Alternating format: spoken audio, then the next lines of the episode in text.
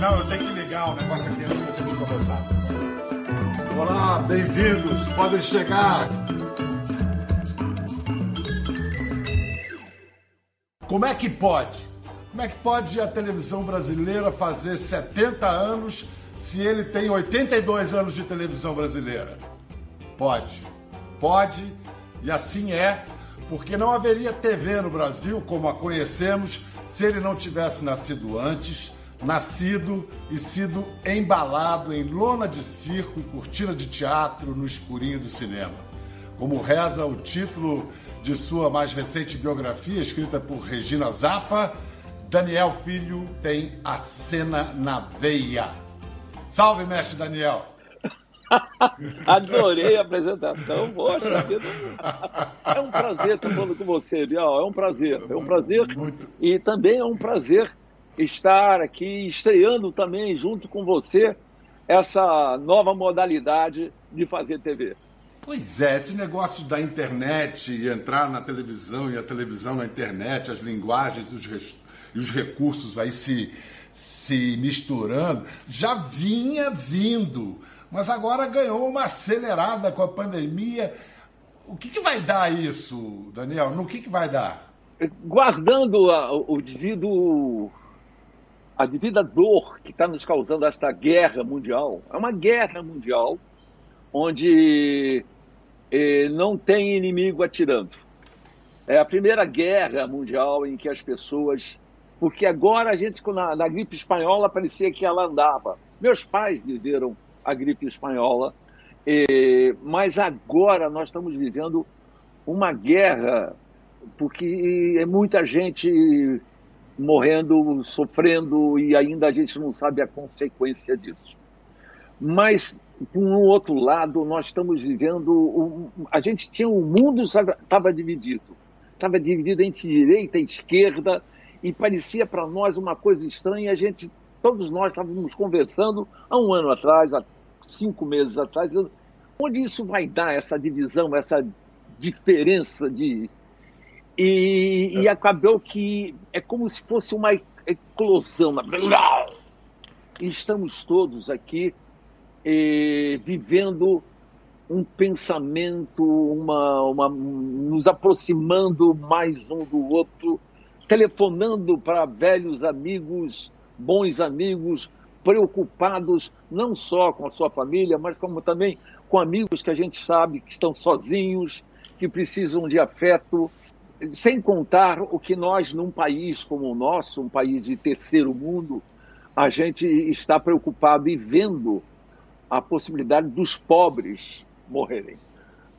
Mas isso é a parte absolutamente trágica desta guerra que nós estamos vivendo e que nós temos que defender, principalmente no Brasil, que a gente está vendo ah, são a, a, as nações indígenas ah, os pobres, as pessoas que têm trabalho. É, é uma grande tragédia, uma tragédia de guerra. Mas estamos vivendo uma grande revolução, nós estávamos prontos para uma revolução no nosso, no nosso ambiente, no cinema. Eu não conseguia exibir, eu tenho três filmes prontos e não conseguia, porque eu fiquei dizendo aonde que passa o filme? Que tipo de filme passa aonde? Havia essa. É, é, os cinemas eram, são, eram lotados dos blockbusters, do da Adventures, o Capitão Marvel, não sei. E agora e estava também uma uma briga entre a TV aberta e o streaming e o canal e era uma era era coisa se misturando e havia uma uma uma, uma briga e agora eu acho que está fazendo assim está tá surgindo e eu tenho a sensação quando você fala que eu conheço a televisão quando a gente começou a fazer televisão, o, o, o Bial, é uma coisa que eu também estava. A gente não sabia o que fazer com a televisão. A televisão chegou e ficamos todos olhando para aquelas câmeras e todo mundo pensando aqui no Brasil, o que, que a gente faz com isso? A gente faz rádio televisionado, a gente faz uma.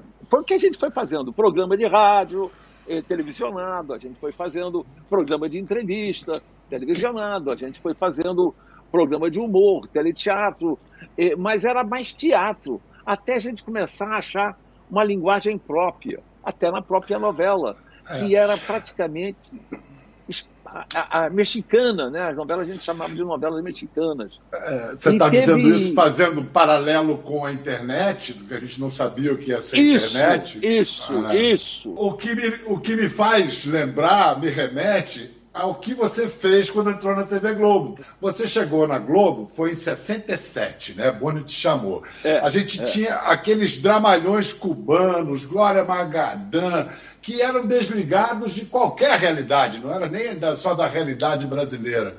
Aí vocês fizeram aquela revolução. Qual foi? Tirar, é, é, levar para a rua, foram as externas, foi a Janete Clero. Tanta que, coisa, tanta coisa. É... Eu, eu, o que, que é, é, o que eu acho? Eu acho. Eu, eu olha, sou ateu, eh, não acredito em astrologia, eh, mas existe a possibilidade de, de repente, de junto uma turma. Junto uma turma. Como? De onde? Como é que surge? Como é que de repente vem e tá? Então, a, a, turma que surgiu no comando da Rede Globo naquele momento, é, várias coincidências. Primeiro, o, o, Roberto Marinho, ele, ele, ele era focado no jornalismo, então ele botou uns jovens, Walter Clark, é, o Walter Clark tinha 30 anos de idade, vocês não tinham 30 anos, eu tinha 30 anos Eu chegando. tinha 27, 27, ah, 28, eu. A outra coisa que era importante na época é que nós nos víamos sem parar. Nós estávamos sempre juntos. E não era uma coisa. Não, a, a, havia reunião, mas a reunião melhor acontecia na hora do botequim, na hora do cafezinho, na hora de comer a pizza de noite, porque aquilo a gente continuava vivendo aquilo, a gente e aí a cabeça estava solta. O que eu e Boni bolamos de programa, os dois bêbados, logicamente, logicamente, no dia seguinte a gente revia o que tinha falado. E aí dava uma acertada e diminuía um pouco o entusiasmo é. da noite deixava anterior, o álcool deixava me... o álcool evaporar e ficava só só o doce. E aí olha foi andando na praia eu e o Bonner lá na casa dele lá de Angra grudado um no outro que resolvemos e ele assim e você? Faz quatro seriados para gente estrear em abril? Lógico só um bêbado diria faço e aí. Mas, e aí, realmente, a gente já estava treinando, e aí veio junto plantão de polícia, eh, Malu Mulher e carga pesada. carga pesada. E, e eu disse: o quarto eu não consigo, vamos fazer o velho teatro. Aí fizemos o aplauso. Né? Então, eh, ou seja, o que eu estou dizendo é que era uma turma muito boa, com uma vontade muito grande de fazer uma televisão boa, brasileira, que falasse com o público brasileiro, que falasse personagens que tinham a ver com o Brasil. E, logicamente, estávamos fazendo isso sob uma censura muito grande.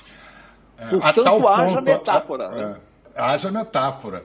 A tal ponto essa censura aí, a, é, que hoje há quem aponte o apogeu desse período das novelas no rock santeiro Rock Santeiro, que em sua primeira versão sequer foi ao ar, foi censurada, né? E você, você lembra onde é que você estava quando você recebeu a notícia da, da, da, censura? Porque já tinha capítulos gravados, já estava tudo pronto para ir ao ar, né? Eu estava gravando. Estava gravando Rock estúdio. Santeiro. Eu digo aonde, eh, digo aonde.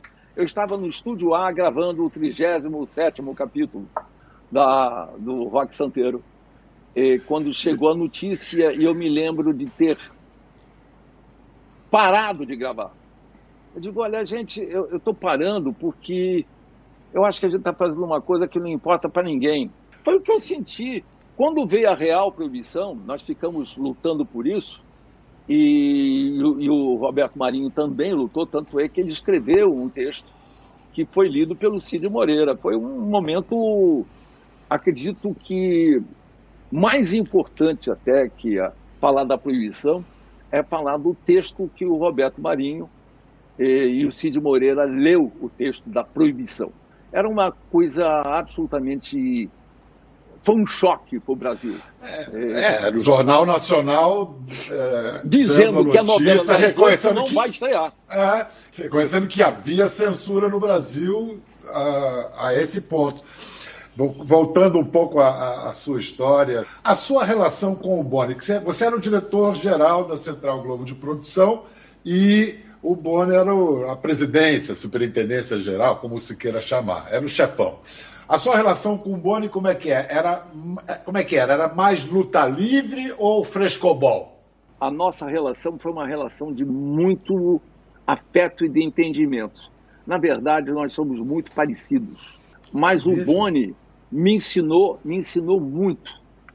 O Boni que vinha, eu vinha de, de circo, teatro revista, televisão, e o Boni tem, tem, tem uma cabeça industrial, tem uma cabeça de empresário. E, e como nos parecemos, eu, eu, eu sou muito exigente com o trabalho, com a, o, o que eu. Quer dizer, eu fui desenvolvendo essa forma e nós tivemos que trabalhar muito pelo chamado padrão Globo de qualidade, é, que era e que o Boni falava com um discurso muito bom do respeito ao telespectador. E ao mesmo tempo eu trabalhava na melhor, melhora do texto, porque eu achava a novela muito chata quando o Boni me, me convidou. A primeira novela que eu dirigi foi A Rainha Louca. A Rainha Louca era uma imperatriz. Como é que a novela chama-se Rainha Louca? Não tinha nenhuma rainha na porra da novela e, e era a coitada da Natália Timber, tinha a cena da Natália, porque eu ia. A, a, a Glória Magadã era uma doida e eu ia junto com ela.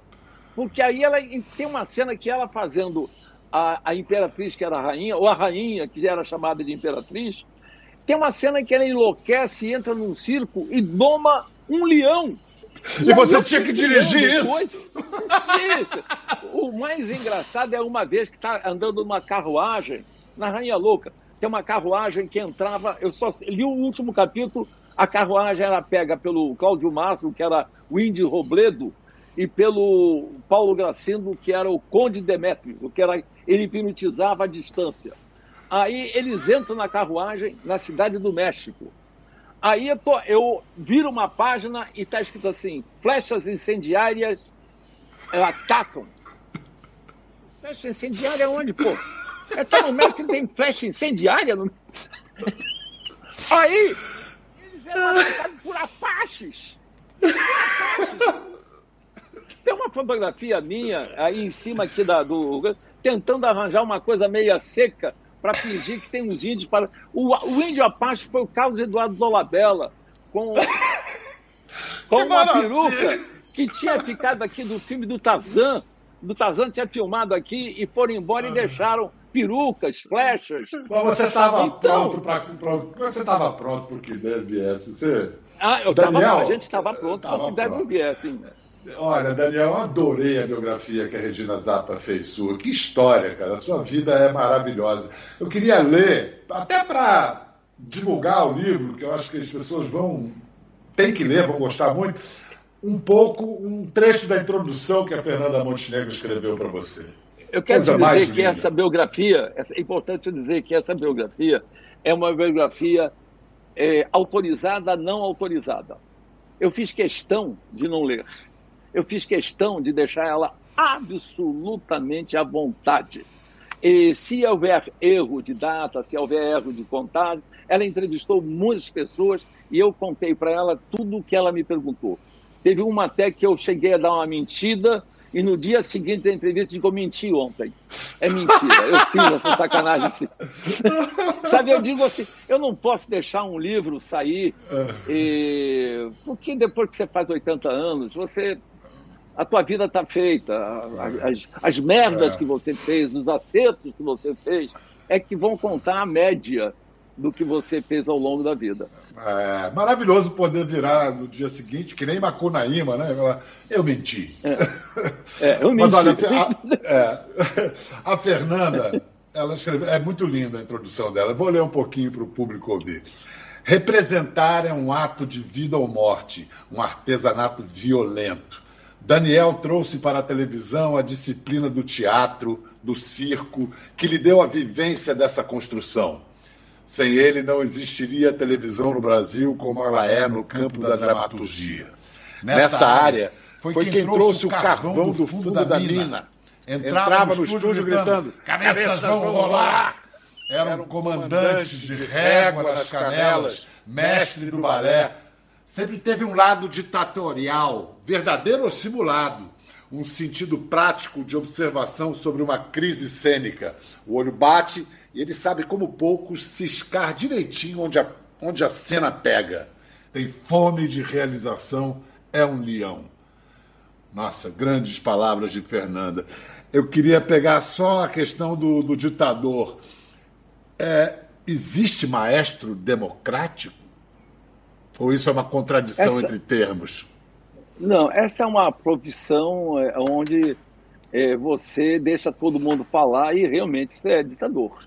Mas você, é, eu só, eu, você tem que deixar todo mundo dar opinião e fazer o que você acha melhor. Isso aí, se isso é uma ditadura, mas você tem que julgar dentro mas o importante é que todos se sintam bem fazendo. É. Eu queria agora te fazer a seguinte pergunta. É, com todo respeito a Leon Eastman, Jabor, Neville de Almeida, ninguém filmou Nelson Rodrigues como você em A Vida Como Ela É. Aquilo Obrigado. ali, como, como disse o Jabor, você fez como Joseph Losey. Mas olha que o Losey ainda ia ter que comer muito feijão para entender Nelson Rodrigues e filmar como você entendeu. Pega essa deixa. O que há de Nelson Rodrigues nesse Brasil 2020, é, que muita gente chama de distópico? Boa pergunta.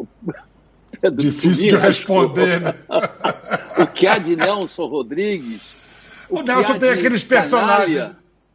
Canalha. canalha que, que, o que, que há de daquele contínuo que de repente ocupa o escritório porque o patrão não está, ou, sabe, o que, que há daquele contínuo que é pai das sete gatinhas, onde as pessoas escrevem suas próprias filhas, escrevem, e sua própria mulher escreve palavrão no, no banheiro com desenhos pornográficos, e ele tenta esconder disso. Ele que vende as próprias filhas o que, que há atualmente de Nelson Rodrigues? Há a canalice.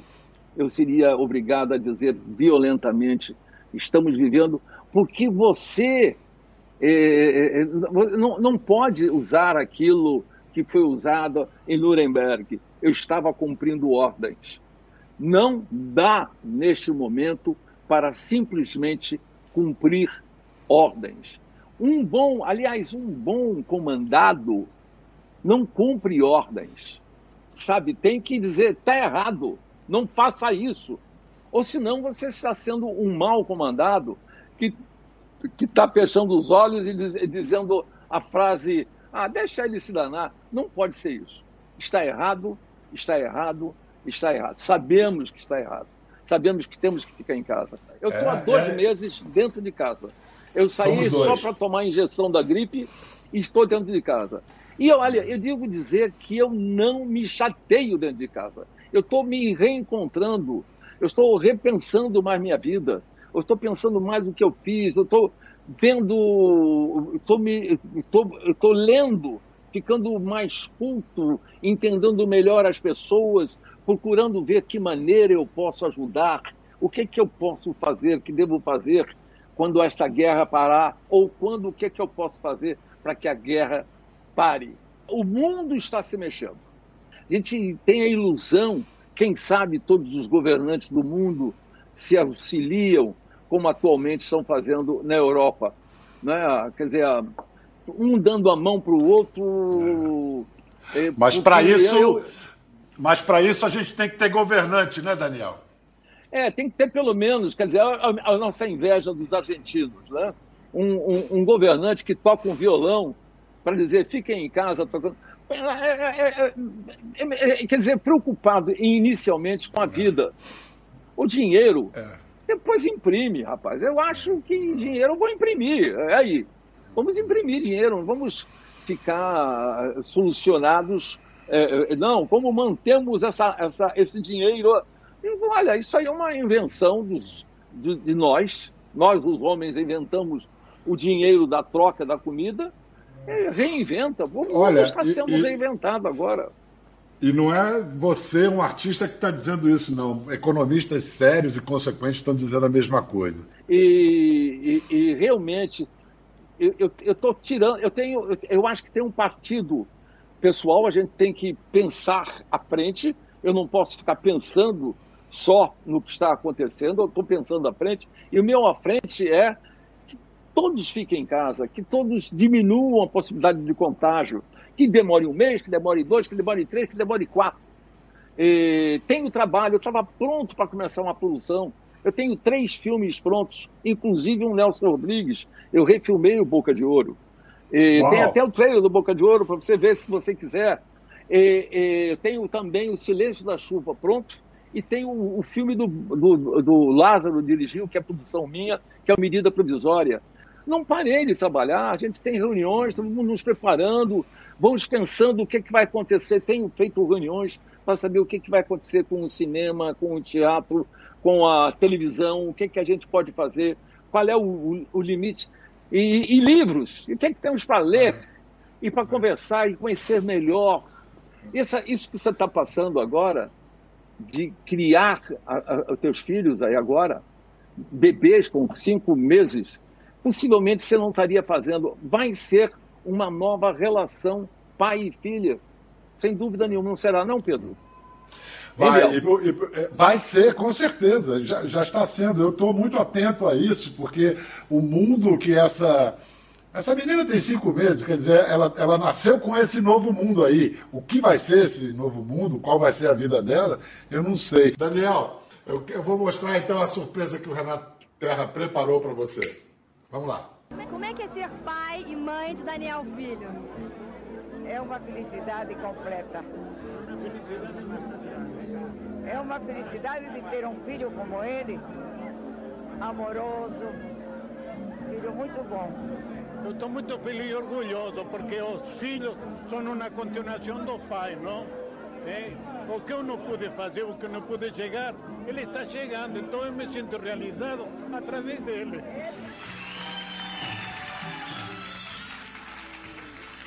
O que, que era? Lá? Dó? Yo lo voy a cantar, ustedes me tengan paciencia, me tienen que aguantar. Es un refrán solo, son 32 compases.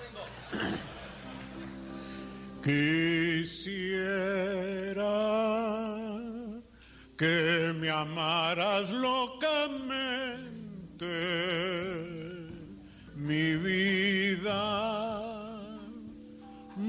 poquito yo quisiera, apenas me devolviera los besos que yo te di.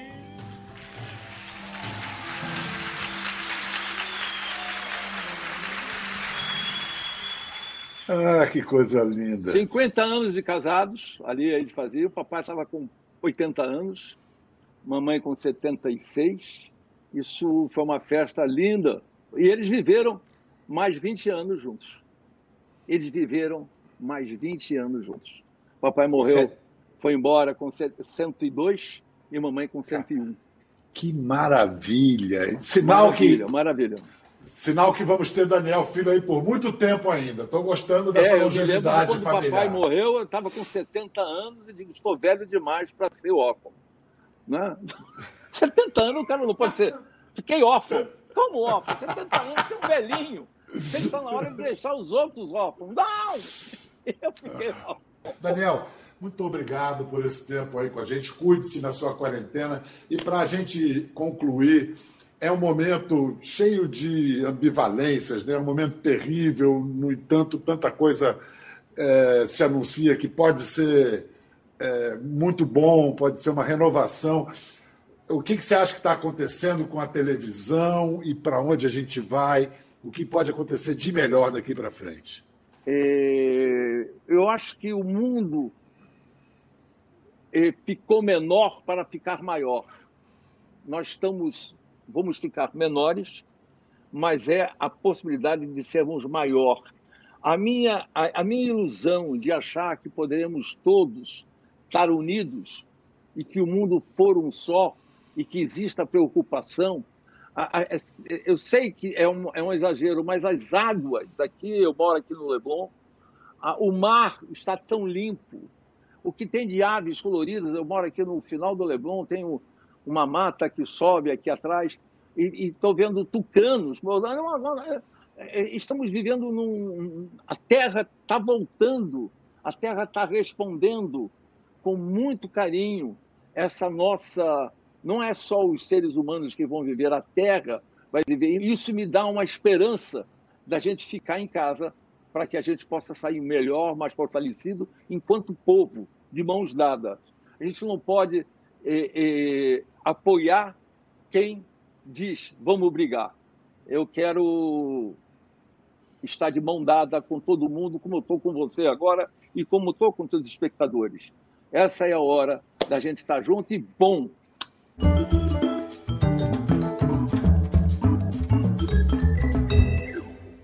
Gostou da conversa? No Globoplay você pode acompanhar e também ver as imagens de tudo que rolou. Até lá.